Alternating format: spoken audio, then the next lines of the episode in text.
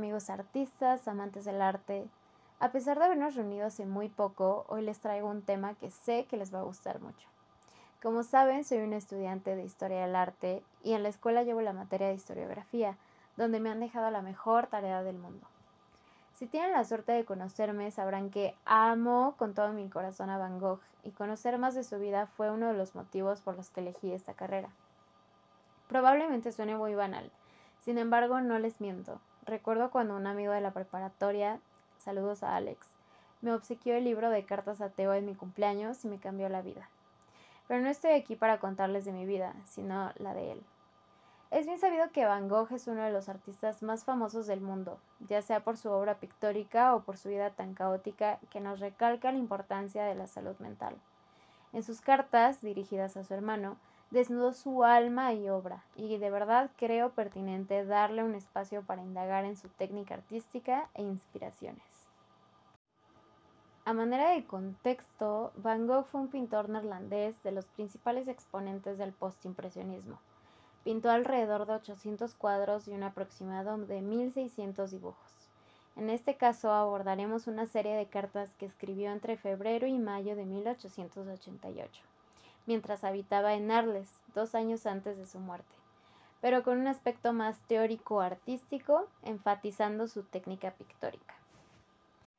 A lo largo de este recopilado de cartas encontramos mucho acerca de sus inspiraciones, ideas, opiniones y referentes artísticos. Su mayor inspiración siempre fueron los panoramas naturales, como menciona en la primera carta con fecha del 21 de febrero de 1888, en su camino de llegada a Arles, donde observó mucho los paisajes, llenos de árboles nevados y rocas grandes y amarillas. Lo que más enfatiza en la mayoría de sus cartas son los colores y las formas de la naturaleza, las cuales le resultan sumamente impresionantes y bellas. He de decir que cuando lees los escritos de Van Gogh, te puedes percatar perfectamente de su capacidad para observar, analizar y contemplar. Pero, ¿qué artista no tiene esta habilidad, no? Además de esto, también nos menciona mucho la importancia del ambiente y el clima en el que el pintor se encuentra, pues esto influirá mucho en el desempeño que tendrá.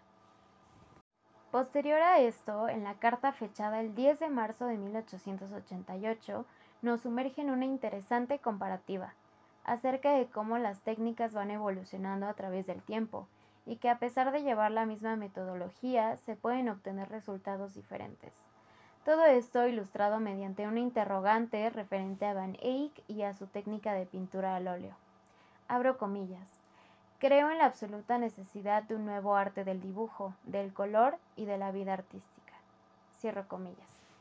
Sin embargo, también nos encontramos algo sobre la libertad creativa del artista, en el cual la belleza es propia de lo que el artista quiera reconocer como bello, más allá de si es sencillo o exuberante. De igual manera, presente en estos escritos Van Gogh menciona varios referentes artísticos, tales como Renoir, Degas, Monet o Seurat, a quienes atribuye una belleza incomparable en sus obras.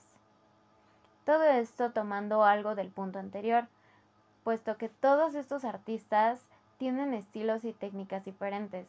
Sin embargo, lo bello de sus obras no recae en una semejanza, puesto que todos ven las cosas con distintos ojos y a pesar de ello sigue existiendo lo hermoso en ellas.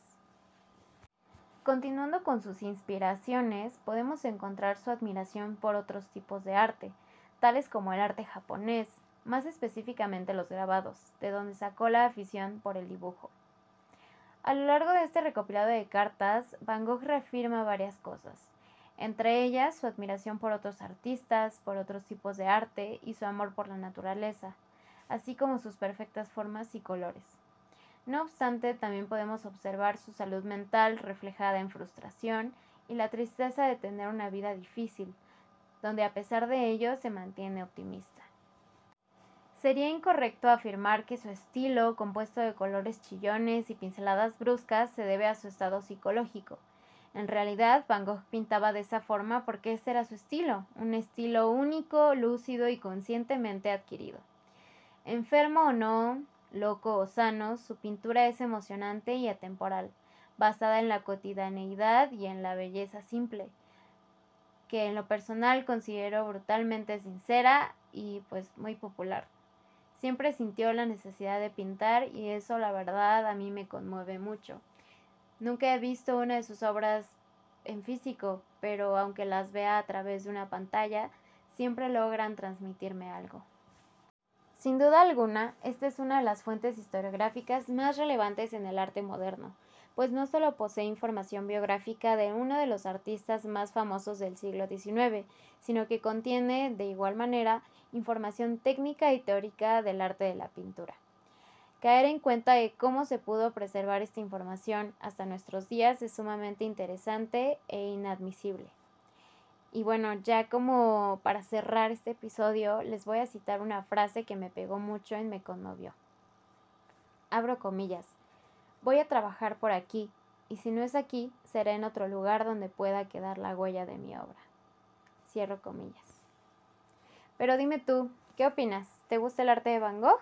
Me gustaría conocer tu opinión.